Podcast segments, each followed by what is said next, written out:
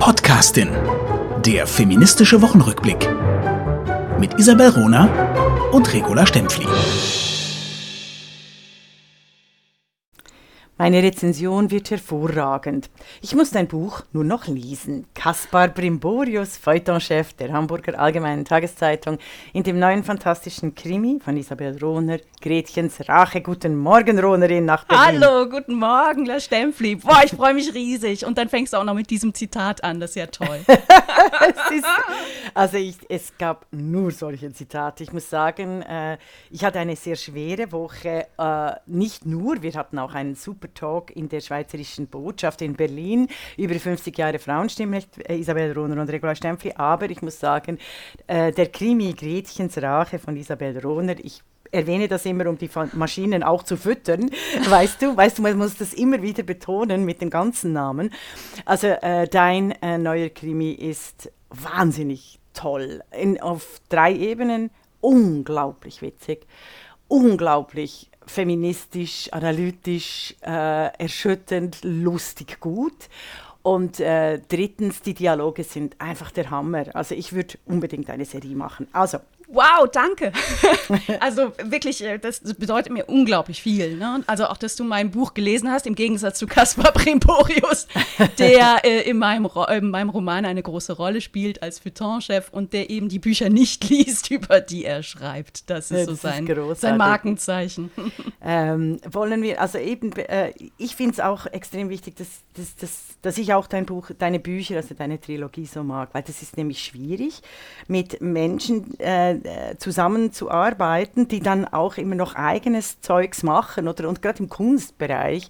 Das ist nämlich gar nicht so einfach. Und dann machen, machen die vielleicht manchmal, äh, schreiben die Bücher, mit denen sich Frau nicht gerade anfreunden kann. Das ist hier definitiv nicht der Fall. Also war ich auch froh. Also du weißt, was ich meine, da haben, darüber haben wir auch schon in der Freundschaftsfolge geredet.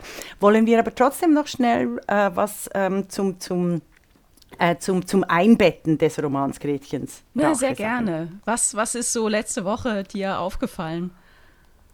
Ja, also es gab im Verlagswesen, äh, gab es mhm. in Frankreich, äh, und wir haben ja schon mehrmals gesagt, dass Frankreich viel weiter ist, einen Mediatou im fr französischen Verlagswesen.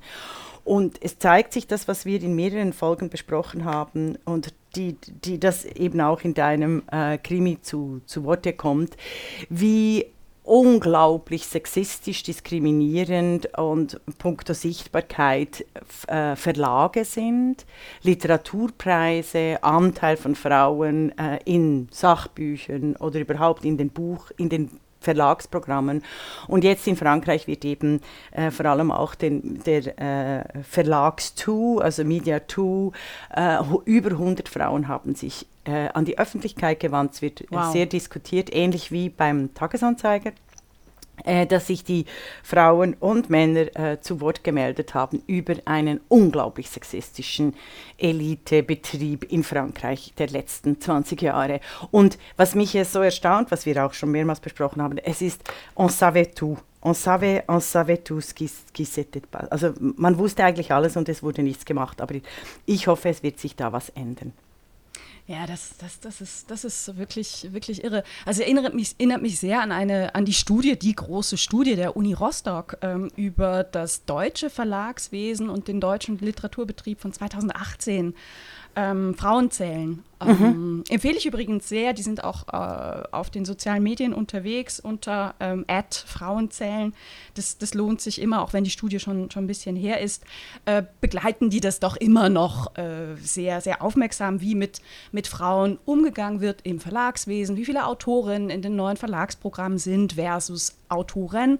Und vor allem haben die 2018 ja wirklich mal harte Zahlen genannt, ähm, wie, wie es um Autorinnen in Deutschland steht steht, äh, mhm. wie die besprochen werden oder eben nicht. Und das sind echt wirklich erschütternde Zahlen.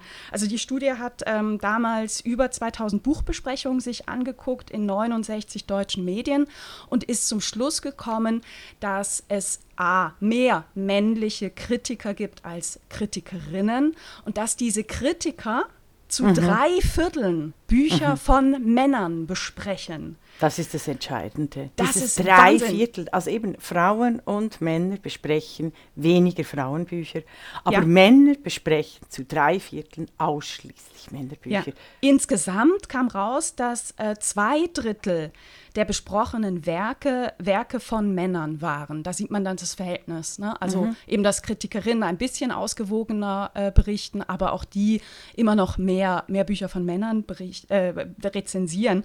Und was auch äh, rausgekommen ist bei dieser Studie, die Kritiken, die sich mit Büchern von Männern befassen, die sind ausführlicher als die Kritiken, die mhm. sich mit Büchern von Frauen befassen.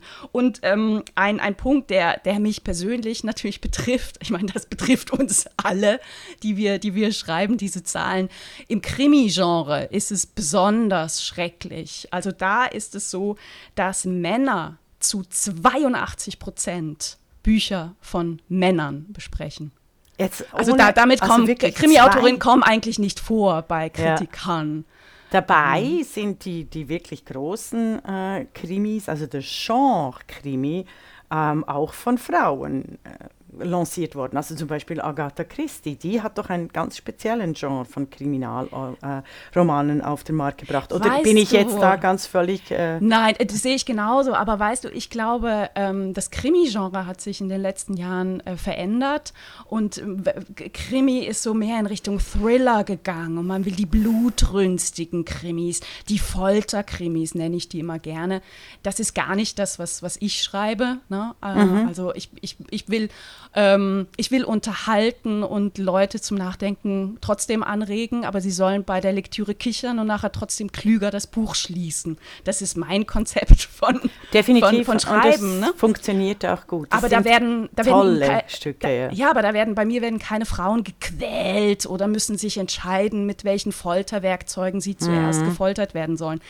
Ähm, etwas, was ich momentan stark wahrnehme, dass, dass, dass, dass die Literatur ist, die eben zieht und wo sich das Feuilleton auch eher drauf, drauf stürzt und das mit, mit geifernder Freude auch bespricht. Mhm. Da sprichst du etwas an, was philosophisch äh, sehr sich immer wieder wiederholt in Zeiten der technologischen Umbrüche oder politischen Umbrüche.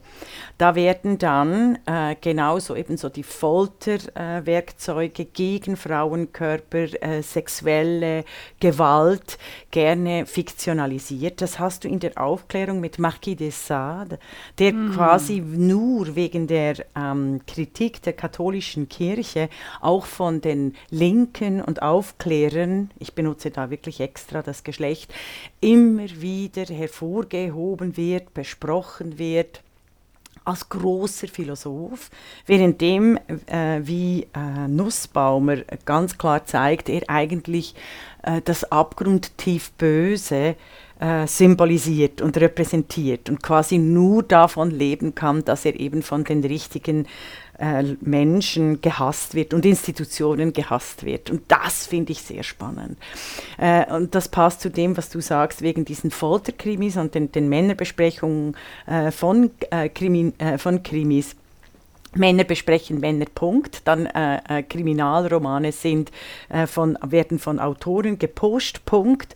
Und dann drittens äh, eben, und die Kriminalromane äh, wer, äh, be befassen sich auch mit einem ganz klassischen, entlang des Genderings, oder also mit einem ganz klassischen Gendering-Täter, der Mann, aber quasi ein quasi intelligenter, böser Mann. Und ich finde das, ich find das ist vielleicht mal ein Thema, worüber wir uns mm, auch unterhalten mm, müssen. Über mm. das Böse, kann Literatur böse sein? Über das Böse, so wie es Nussbaumer auch nennt, in der, ähm, äh, in der, in der äh, Literatur puncto antidemokratisch, anti, also mit Frauenhass gefüllt wird. Also, also weil all diese Bilder haben natürlich auch eine Haftung. Ja, ja absolut. Schönes, schönes Thema. Aber heute haben wir auch ein schönes Thema. Und habe ich schon gesagt, dass ich mich echt freue, gerade weil es wirklich, wirklich hart ist, als Autorin mhm. ähm, Rezensionen zu bekommen. Also äh, natürlich insbesondere für Verlage, die die Autorin verlegen, ist es äh, mir eine doppelte Freude, dass wir, dass wir heute heute äh, in die Podcastin über Gretchens Rache sprechen. Unbedingt, wo das Männer, ist politisch. wo Männer, dir. absolut, wo Männer die größeren Hotelzimmer und Betten kriegen. Also erzähl mir mal, kannst du mir mal äh, etwas überhaupt, also zur Trilogie und dann auch über den Setup, über die, die, die Akteurinnen, ach, wie, wie, wie sagt man, die, die Personen im Roman erzählen? Na, sehr gerne. Also, äh, Gretchens Rache ist äh, mein dritter Krimi. Ich, ich nenne die ganze Reihe feministische Kicherkrimis. Das sind Bücher für Leute, die während des Lesens auch mal gerne äh, kichern und, und äh, sich äh, auch an Humor erfreuen. Ähm, Hauptfigur meiner Krimis ist Lynn Kegel. Das ist eine Krimiautorin aus der Schweiz, die in einer WG wohnt, furchtbar unorganisiert ist und immer wieder mit ihrem Schreibprozess hadert. Das ist eben insbesondere im ersten Roman Schöner Morden ihr Hauptproblem Problem. Sie hat eine Deadline und muss einen neuen Krimi-Plot abliefern bei ihrem mhm. Verlag und äh, kriegt das einfach nicht auf die Reihe. Kommt auch noch ein echter Mord in ihr Leben und äh, ja, ihr ganzes Leben ist ein, ein ziemliches äh, Desaster. Im zweiten Roman Taugenixen, da hat sie endlich mal Urlaub, den sie auf einer kleinen Insel in Nordspanien verbringt, zusammen mit ihrer Freundin Bettina Heidenreich. Das ist die Geschäftsführerin einer Künstleragentur ähm, körperlich äh, sehr präsent. Ehrlich gesagt, ähm, eben in der Tradition meiner Krimis meine Lieblingsfigur, weil Bettina Heidenreich so rotzig ist und so authentisch und so direkt kann man davon sprechen, dass eine Romanfigur authentisch ist? Eigentlich nicht. Aber trotzdem, ich finde, ah, Bettina Heinreich ist Ich kriege schon Freundinnen, weißt du, und, und, und so Lieblingsfiguren immer in Romanen, weil ich eintauche. Bücher sind für mich äh, Leben. Also ich tauche, ich tauche in diese Figuren ein. Und das, die, also Bettina Heidenreich ist voller Leben, definitiv. Ich finde es ja. immer auch wieder köstlich, dieses hm? Äh, Lynn-Kegel oder die Lynn. also sie leidet, wie ich mit dem Stempel im Deutschen. Also immer wieder wieder unter der falschen Aussprache köstlich. Und ihre Reaktionen möchte ich eigentlich auswendig lernen, weil sie so witzig ist. Ja, immer wird sie Lynn genannt und sagt dann immer, man sagt Lynn. Ja. Und äh, scheitert damit ziemlich. Das kommt auch beim neuen Roman vor, Gretchens Rache. Da, ähm, der spielt im Spreewald diesmal und ähm, Lynn Kegel wird von ihrem Verlag verdonnert, ein PR-Wochenende im Spreewald zu verbringen. Das, das sind gleich mehrere Dinge, die, die äh, Lynn wirklich überhaupt nicht mag. Also eigentlich mag sie keine anderen Menschen. Eigentlich möchte sie nur zu Hause sitzen und an ihren Büchern schreiben. Und jetzt sagt ihr Verlag, nein, ich habe hier die High Society, wirklich das, das Nonplusultra des deutschen Feuilletons eingeladen, ne? von der Süddeutschen bis zum Spiegel. Die FAZ ist da, die DPA, alle kommen sie in, in das Hotel, in den Spreewald und die bringe ich zusammen mit den Top-Autorinnen und Autoren meines Verlages und ihr, äh, du, du hast dich jetzt da auch äh, anständig zu verhalten und endlich mal zu lächeln. Ne? Also auch das so äh, und die Haare zu kämmen, auch das so eine Aufforderung des, des Verlegers. Also Lynn ähm, muss mit ihrem, ihrem Verleger äh, von Köln in den Spreewald fahren und da ein Wochenende verbringen und dieses, die, diese, diese, in der Spreewald unglaublich schön, schöne Natur, abgelegen, ähm, ist so ein bisschen im Kontrast zu den Spannungen, die das ganze Wochenende auszeichnen, aber auch zu diesem sehr seltsamen. Ja zu diesem sehr seltsamen Hotel, ne? Das ist so mhm. in einem alten, in einem, in einem alten Hof untergebracht und innen drin aber komplett modern. Also so modern, dass eben der Check-in über einen Automaten funktioniert und über künstliche Intelligenz. Und selbst diese künstliche Intelligenz kann Lins Namen nicht aussprechen und sagt Lynn. Ähm, ja, was dann mhm. eben auch wieder zeigt, die, die, die künstliche Intelligenz, die digitale Welt wiederholt auch nur unsere Fehler der, der, mhm. der realen Welt. Also die Wortschöpfungen sind auch großartig, also respektive das Reflektieren über die Reflexion, also auch die, die, die, die Zitate, die Metaebene, die Anspielungen. Du kannst den Krimi Gretchens Rache völlig äh, unliterarisch lesen, also, also nicht mit großen literarischen Kenntnissen. Falls du aber über viele literarische Kenntnisse verfügst und auch eben über die aktuellen politischen Themen, äh, ist es noch ein dreifacher Genuss, weil es ganz viele verschiedene Ebenen hat. Und ich finde eben deine Namensgebung oder oder Nelly Novak ist die Wirtin des Restaurants, also dieses Hotels zur goldenen, äh, nein, des Restaurants zur goldenen Schlange, die Gäste aus der Stadt nicht ausstehen kann und bei Schauspielen akut Ausschlag bekommt, oder? Ja. Es ist großartig. Fahr, magst du noch ein bisschen weiterfahren mit den Charakteren? Ja, Weil wir kommen natürlich. natürlich zu meiner Lieblingsfigur dann schon bald mal. Na klar, also ähm, übrigens, also für mich ist sehr wichtig, dass die Krimis auch unabhängig voneinander funktionieren. Man kann auch gut bei Gretchens Rache anfangen, ohne schöner Morden und Taugenichtsen gelesen zu haben. Ähm, ich empfehle natürlich die Lektüre aller, das ist ja klar. Also ähm, Miss Marple kannte man ja auch unabhängig, weißt du, musst ja nicht, den, du musst die ja nicht der Reihenfolge nachlesen, oder? Also die, äh, wenn ich das einwerfen darf und dich vergleichen darf wie mit äh, Agatha Christie, wenn das okay ist. oder ist das blöd? Nein, gar nicht. Ich, ich finde das sehr schön. Ich äh, äh, mag das sehr. Ja, also weil Völlig ich, ich, ich mein, Überfordert mich natürlich, La Stempli, aber nee. weißt du, es kommt ja von dir, von daher ist es schon in Ordnung. Ja, also ich vergleiche mich ja auch mit Hegel und bin besser. Also weiter in den Figuren. Also was meine, meine Bücher immer auszeichnet, ist, dass sie damit beginnen, dass ich alle Figuren ganz kurz vorstelle, in einem sogenannten Starring. Und vielleicht gucken wir einfach da ähm, mal rein und du darfst aber hemmungslos äh, kommentieren ja. und, und reingrätschen, genau. Starring. Lynn Kegel. Unorganisierte und eigenbrötlerische Krimi-Autorin, die Treffen mit anderen AutorInnen und der Presse hasst und dementsprechend keinen Bock hat auf die Einladung von Joe Hartmann, Lins Verleger, der genauso ein Treffen über ein ganzes Wochenende organisiert hat und dabei eine unerwartet überraschende Überraschung plant mit Bettina Heidenreich, Chefin einer Künstleragentur, die persönlich aufpasst, dass ihre Schauspieltruppe beim gebuchten Theaterdinner keinen Mist baut. Sehr zum Bedauern von Nelly Nowak, Wirtin des Restaurants zur Goldenen Schlange, die Gäste aus der Stadt nicht ausstehen kann und bei, aus bei Schauspielern akut Pickel bekommt. Anders als Loretta Coppelia, Krimi-Autorin und Lins Hauptkonkurrentin, die nichts gegen Mord und Totschlag auf der Bühne hat und weit besser als Lin mit der Presse kann, zum Beispiel mit Kaspar Brimborius, dem eingebildeten Literaturpapst bei der Hamburger Allgemeinen Tageszeitung, kurz Hatz, und Doris Kranich, der kapitalistischen Literaturpäpstin beim Blatt für literarische Angelegenheiten, kurz Bla. Und Ainur Möller, Praktikantin beim Spreewälder Boten. Bücherwurm mit Stauballergie, die geflissentlich ignoriert wird, nicht nur von Roland Weisweiler, dem einflussreichen Kritiker von Literatur heute und hemmungslosem Bewunderer von Waltraud Dampf, genaut, genannt Madampf intellektuelle Sexbombe und Autorin einer 17-bändigen Philosophiegeschichte des Penis von der Antike bis heute. Versteht sich überhaupt nicht mit Giovanni Faber. Autor von Altmännerfantasien, hat darum auch eine Vorliebe für Schauspielerinnen wie Mandy Cheyenne Fröbe aus Bettina Heidenreichs Agentur und zu ihrem großen Bedauern ausgerechnet die Bühnenpartnerin von Bertram Sag nicht Berti zu mir, Balinski.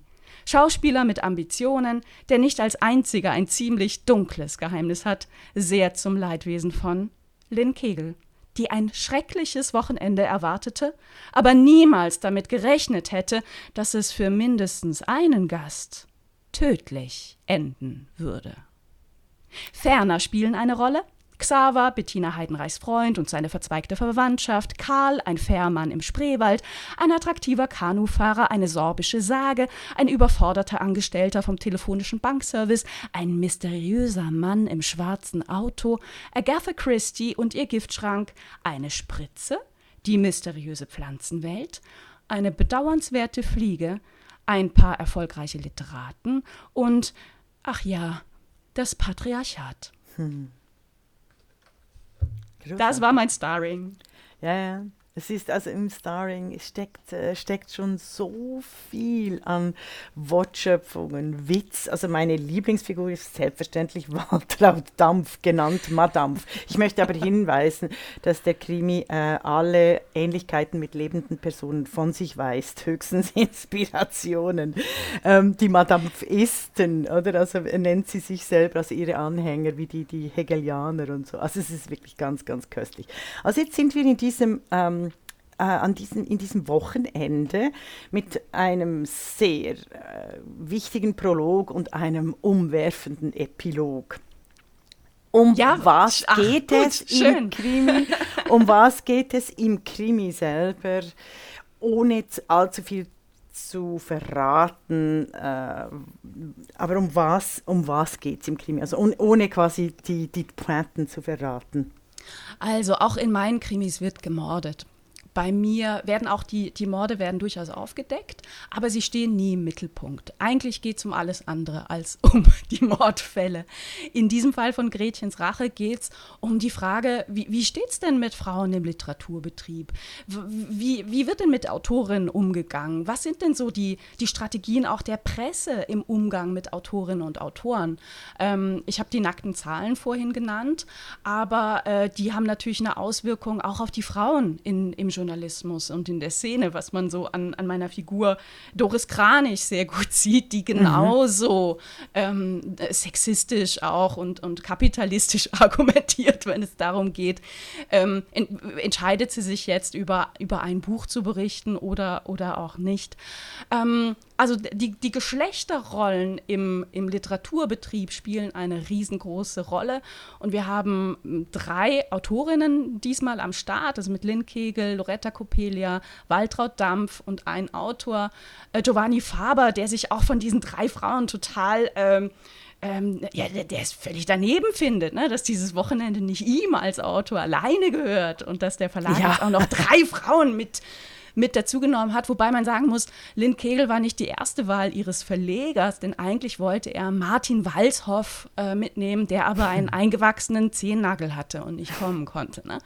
Also das ist so die, die Ausgangsvoraussetzung und, und auch an diesen drei Frauen sieht man völlig unterschiedliche, ich nenne es mal Strategien, jetzt mit diesem Wochenende umzugehen. Also Lynn, die, die sich verweigert, auch so eine Nettigkeit verweigert ähm, weil das nicht ihr, ihr, ihr Ding ist. Loretta Coppelia, die sehr das Gespräch auch mit der Presse sucht und, und die sich alle Mühe gibt, ihre, ihre Texte anzukündigen und dann trotzdem immer wieder scheitert weil, äh, weil dann rauskommt, die, ähm, die großen Dossiers, die geplant werden über irgendwie autobiografische Schreiben, die fokussieren, sind, sind äh, fokussiert auf ähm, Männer des Literaturkanons und, und sie bleibt da außen vor. Oder eben Waltraud Dampf, die mit einem ungeheuren Selbstbewusstsein da reingeht und äh, auch feststellt, boah, ich werde jetzt hier irgendwie interviewt, weil ein Blatt alle zwei Jahre eine Ausgabe ausschließlich den Frauen widmen soll.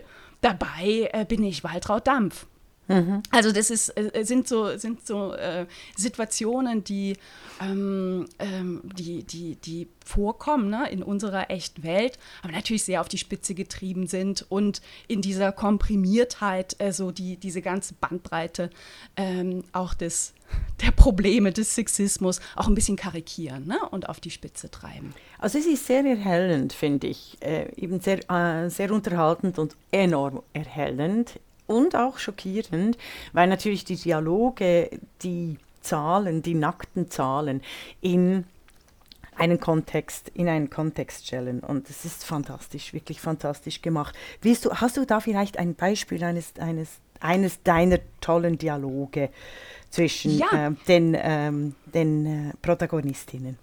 Sehr, sehr gerne. Ich habe eine Szene mitgebracht. Also du, du hast ja unsere, unsere Folge heute schon eingeleitet mit, ähm, mit einem Zitat von Caspar Brimborius, äh, der sagt, ey, die Rezensionen wird super. Das sagt er natürlich zu seinem Buddy Giovanni Faber ähm, weil da steht äh, vor dem Wochenende schon fest, dass der eine Rezension bekommt mit Teaser auf der ersten Seite und Foto auf der ersten Seite, obwohl eben das Buch noch gar nicht gelesen wurde. Das heißt, ich, ähm, ich, ich widme jetzt, mich jetzt mal einer weiblichen Kritikerin, nämlich Doris Kranich. Doris Kranich, ähm, die trifft auf Lynn Kegel am ersten Abend dieses Wochenendes Und äh, äh, also Lynn wird vorgestellt von ihrem Verleger und geht dann mit, mit Kranich ins Gespräch. Und Kranich ist auch erstmal ähm, ganz, ganz interessiert. Ne? Er erfährt, dass, dass Lynn äh, schon mal einen Krimi geschrieben hat, der Schöner Morden heißt also ich, ich, spiele da auch so ein bisschen natürlich mit eigenen Texten. Mit, ja, ähm, mit den unterschiedlichen Ebenen. Also es gefällt mir sehr. Also eben auch eine Meta-Ebene und äh, ein, ein, Spiegeln der ganzen Gesellschaft innerhalb des äh, Krimis. Wirklich sehr geschickt gemacht. Wirklich. Also ja. ich, ich gehe da auch sehr humoristisch mit, mit mhm. eigenen Werken um. Die, die habe ich auch anderen, äh, äh, anderen Figuren meines Krimis zugeschrieben. Ne? Also ja. Lynn Kegel ist nicht mein alter Ego, überhaupt Nein. nicht. Ähm, ja. Nicht verwechseln Fiktion und, und, und Autorin, bitte. ich, ich, bin ein ordentlicher Mensch. Ja. Und, äh, auch sehr viel sozialer als Lynn Kegel. Ja, sehr absolut. viel freundlicher. So, naja, jedenfalls hat Lynn auch ein Buch übers Frauenwahlrecht geschrieben, was, ähm, was sie äh, Doris Kranich erzählt. Und darauf da steigen wir jetzt ein und auf diese Info reagiert Doris Kranich die Literaturpäpstin der Bla wie folgt. Oh, kommentierte Kranich, das ist blöd. Wie bitte? fragte Lynn irritiert. Das Buch ist alles andere als blöd. Doris Kranich musterte sie mit analytischem Blick. Lynn schätzte die Frau auf vielleicht 40, gut frisiert, gut angezogen, eher Typ Bankerin. Sogar die Aktentasche fehlte nicht. Nicht Ihr Buch ist blöd, sondern dass Sie es geschrieben haben, erklärte Kranich trocken. Der Stempel Feminismus ist nicht per se schlecht. Ein fröhlicher, fescher Feminismus lässt sich gut verkaufen, zumal von einer hübschen jungen Frau geschrieben. Aussagen wie Männer sind super, ich schaffe Kind und Karriere, ich bin Feministin und liebe Tiere. Das läuft wie geschnitten Brot. Wenn aber eine Autorin Bücher über Geschichte oder Frauenwahlrecht oder vielleicht sogar über heutige gesellschaftliche Defizite schreibt, schreit das förmlich, ich bin anstrengend und habe keinen Humor. Das ist dann eben nichts für ein breiteres Publikum. Ach, Frau Kranich, Sie haben ja so recht, mischte sich Verleger Hartmann ein. Ich habe es Frau Kegel auch schon gesagt. Die Entscheidung für das Wahlrechtsbuch war wirklich eine ganz schlechte.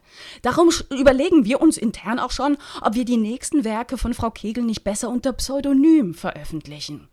Äh, Sie tun was? hustete Lynn. Von diesen Überlegungen wusste sie gar nichts. Das kommt überhaupt nicht in Frage. Doris Kranich nickte jedoch zustimmend. Das würde ich mir an Ihrer Stelle wirklich überlegen, Frau Kegel. Das gäbe Ihnen die Chance, ein neues Image aufzubauen. Überlegen Sie sich das doch gleich schon für Ihren nächsten Krimi. Besonders gut laufen ja feministisch angehauchte Geschichten, geschrieben von Männern. Die können dann ruhig auch ein bisschen frecher sein. Verkauft sich prima.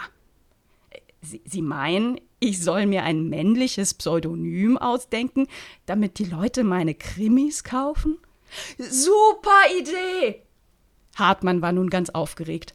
Das könnten wir marketingmäßig auch wunderbar aufsetzen. Und Sie müssten gar nichts ändern, Frau Kegel. Sogar das Intertextuelle bei Ihren Krimis könnten Sie genau so lassen. Das ist schließlich hoch im Kurs. Wie bitte? Äh, Im Auto gerade haben Sie mir noch gesagt, dass ich diese intertextuellen Bezüge lassen soll.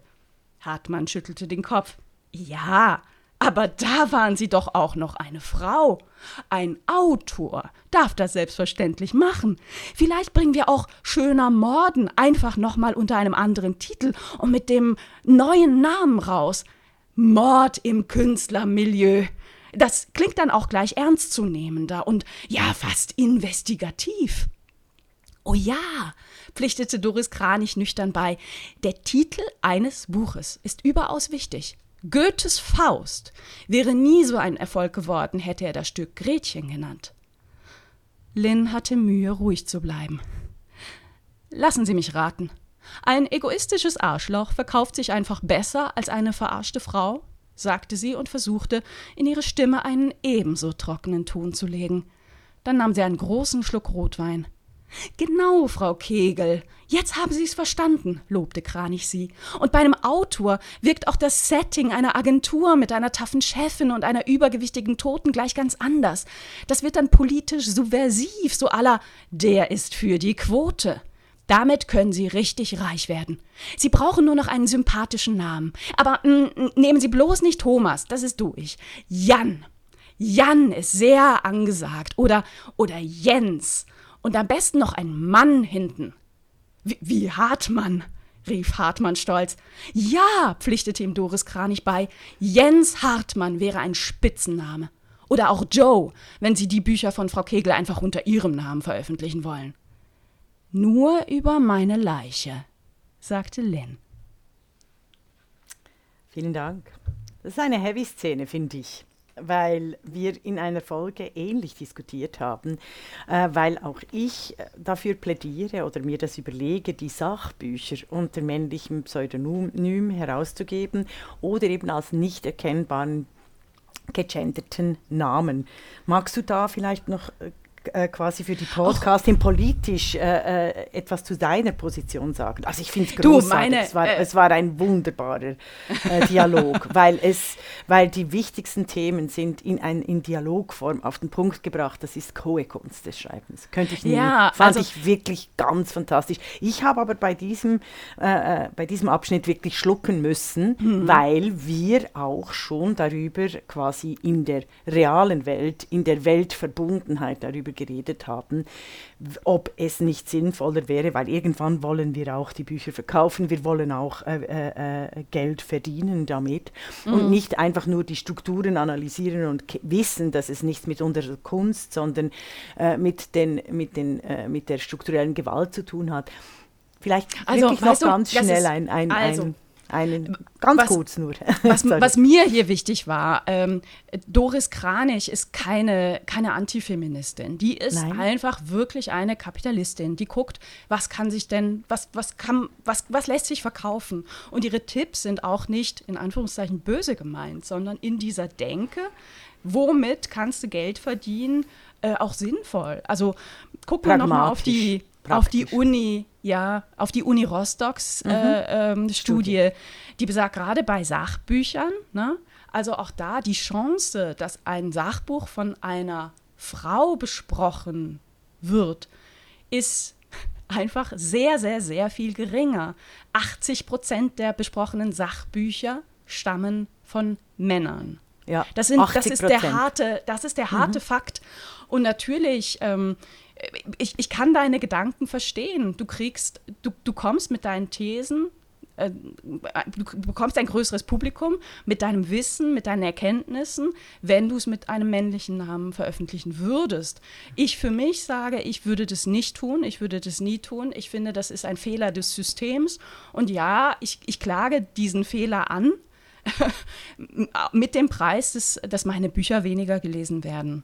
Ja, das ist nach, schon so, ne? Nach diesem Podcast sind sicher nicht, weil ich finde tatsächlich, wir Frauen müssen unbedingt äh, uns Frauen, uns gegenseitig auch die Kolleginnen kaufen. Also äh, ich habe jetzt das Buch äh, gekriegt in den Fahnen, ich werde es mir sicher kaufen und vor allem auch verschenken. Ich möchte noch etwas zu den Sachbüchern und Männern äh, sagen.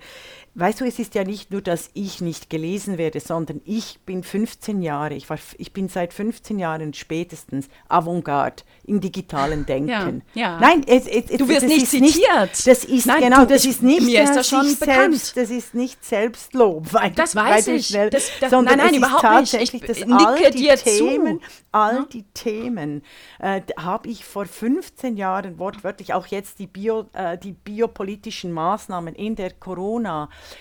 äh, ja. im Corona-Regime, in der Pandemie, die fehlenden Diskussionen. Also ich, ich kritisiere ja nicht die Maßnahmen, sondern ich, äh, ich kritisiere den, den Mangel an Vielfalt, den Mangel eben, äh, die, die Omnipräsenz von männlichen Experten und so weiter und so fort.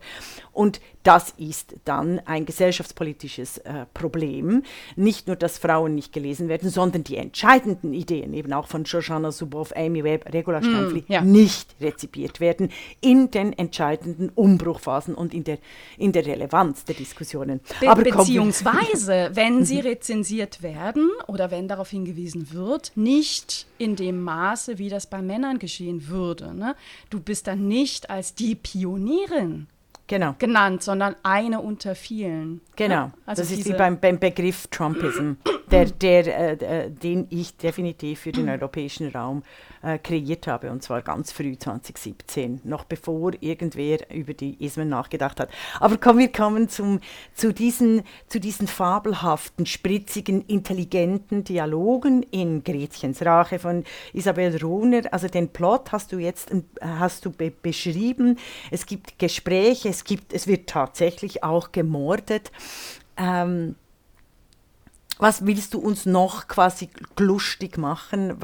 Wie willst du uns noch verführen? Ja, also es wird bei mir viel geredet, ja, aber es wird auch viel beschrieben. Diese, diese, ähm, diese Szenen könnt ihr dann alle mal nachlesen. Also natürlich, wenn man in so einer äh, Region ist wie mit dem, wie beim Spreewald, dann spielt natürlich auch diese Umgebung ähm, eine, eine Rolle. Du bist eine gute Ähm, Gemälde, äh, äh, Landschaftsmalerin, literarische, poetische Landschaftsmalerin. Das möchte ich, ha, wollte ich noch reinfügen, weil also nicht nur Danke, eine, danke. eine, eine brillante Dialogschreiberin, sondern äh, die, das Atmosphärische gelingt dir tatsächlich einer Frau wie mir, die noch nie im Spreewald war, rüberzubringen. Fand ich, Du, fand ich ich, auch schöne, fand ich auch ganz wichtig, so ehrlich, als, als- atmosphärisches, ja. Als Schweizerin, die, ne, die mit dem Blick auf die Alpen aufgewachsen ist. Ja. Ich finde, der Spreewald ist eine der wunderschönsten Gegenden ähm, Europas. Das, Hm. Ich finde, es ist der Hammer. Das ist ein verzauberter Märchenwald.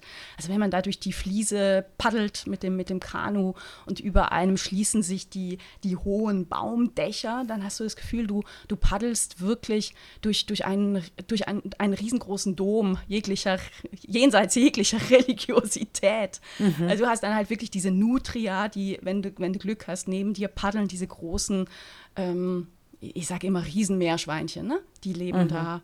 Ähm, und äh, du bist da einfach nur mit der Natur und hast da Tiere und, und Schmetterlinge und Falter und keine Menschen weit und breit. Das ist, das ist irre. Ein Tag im Spreewald, das ist wie eine Woche Urlaub. Hat mir sehr, hat mir, hat mir wahnsinnig Lust gemacht auf diese Gegend. Das, und das fand ich auch eine große Qualität eben äh, eines, eines Kriminalromans, der nicht nur quasi den Plot in den Vordergrund stellt, sondern das Atmosphärische, eben die Landschaftsmalerei, die poetische Landschaftsmalerei und äh, das, das, das Settings des, der Ja. ganzen äh, Handlung und der Figuren. Wunderbar. Ich wollte dabei nicht ganz nur beim, beim Thema Verlag bleiben oder beim Thema ähm, Öffentlichkeit von Büchern, sondern ich mische das dann auch mit einem zweiten Kulturbereich, nämlich dem Theater.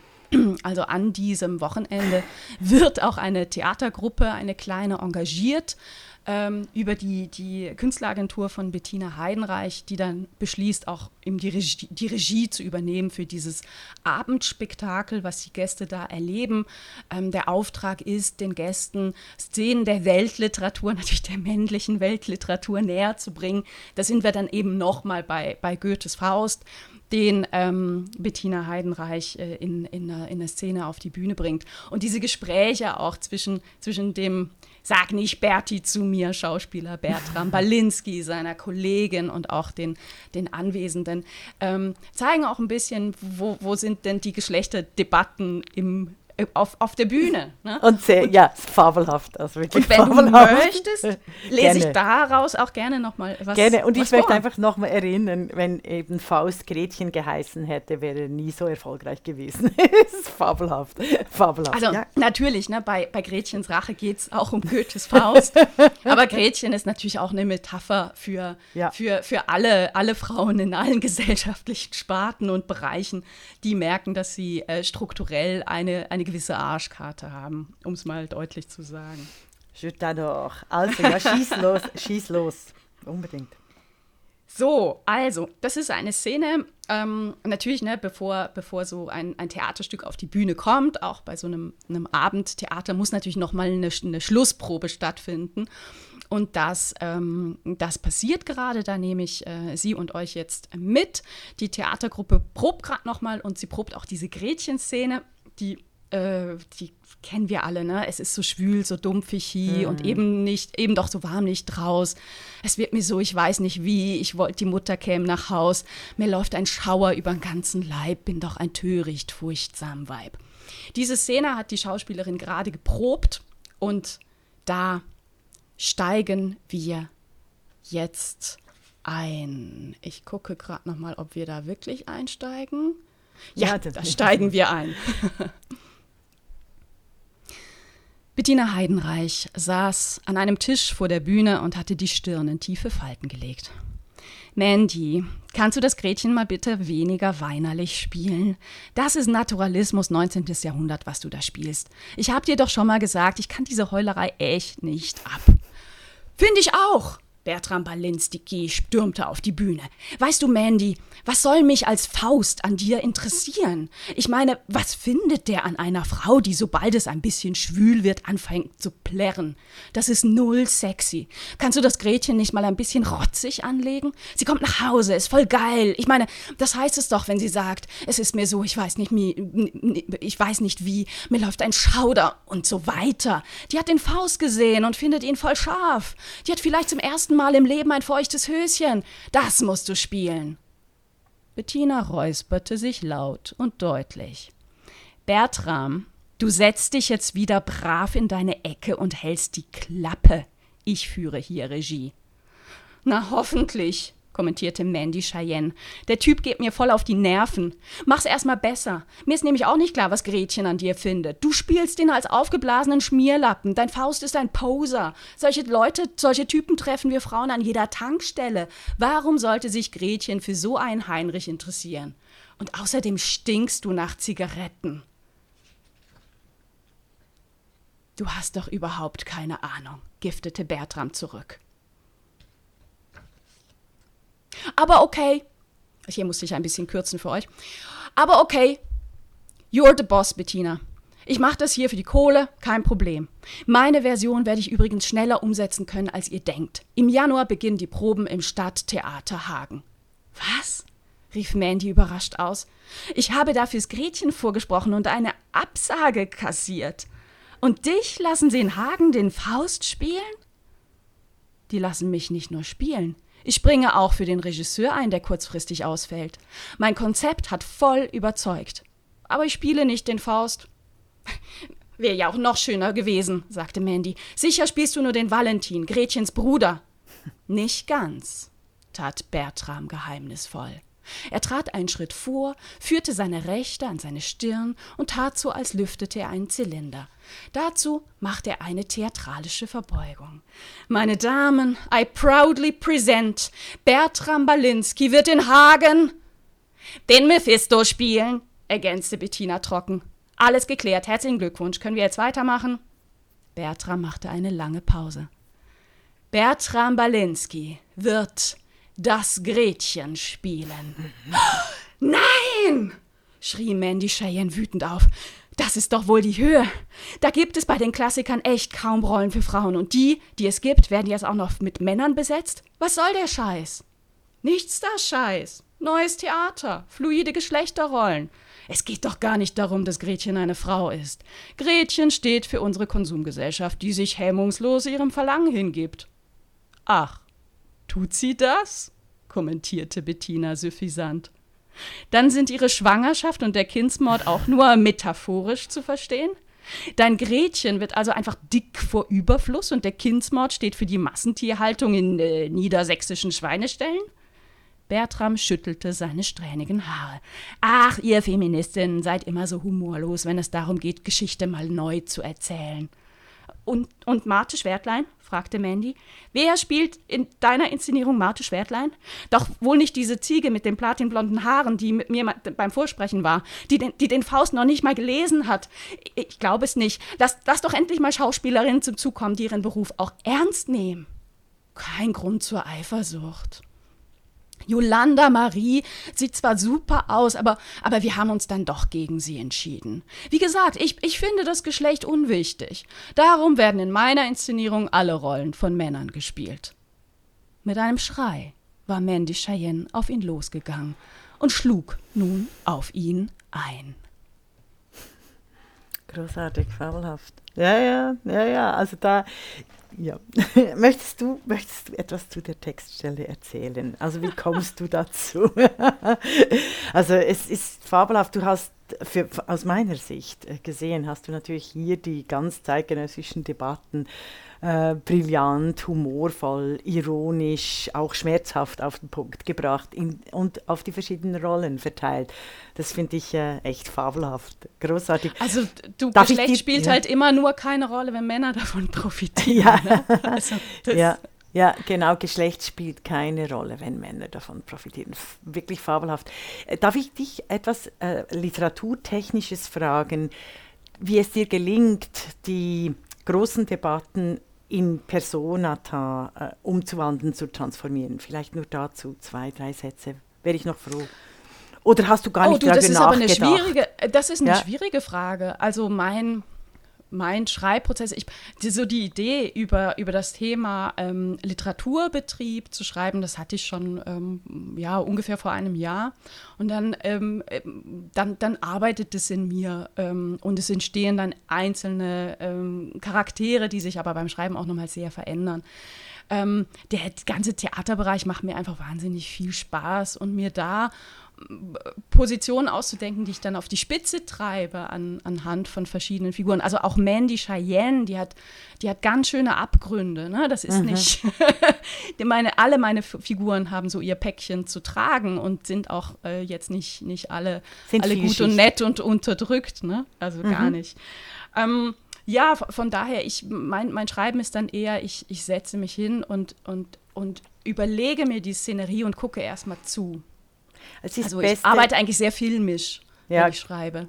Genau, und es ist beste äh, Kultur und große Kulturtradition, die wichtigen Themen, äh, die quasi weltverlorenen Themen, als weltverlorene Themen gelten, weil sie eben abstrakt sind zum Teil, äh, in die Welt zurückzubinden, in eine Wirklichkeit, äh, in eine Wirklichkeit einzubinden. Also ganz, ganz großartig. Gibt es noch eine Textstelle, die du nennen möchtest? Sonst möchte ich gerne einfach einen Werbeslogan für Gretchens Rache zum Schluss bringen.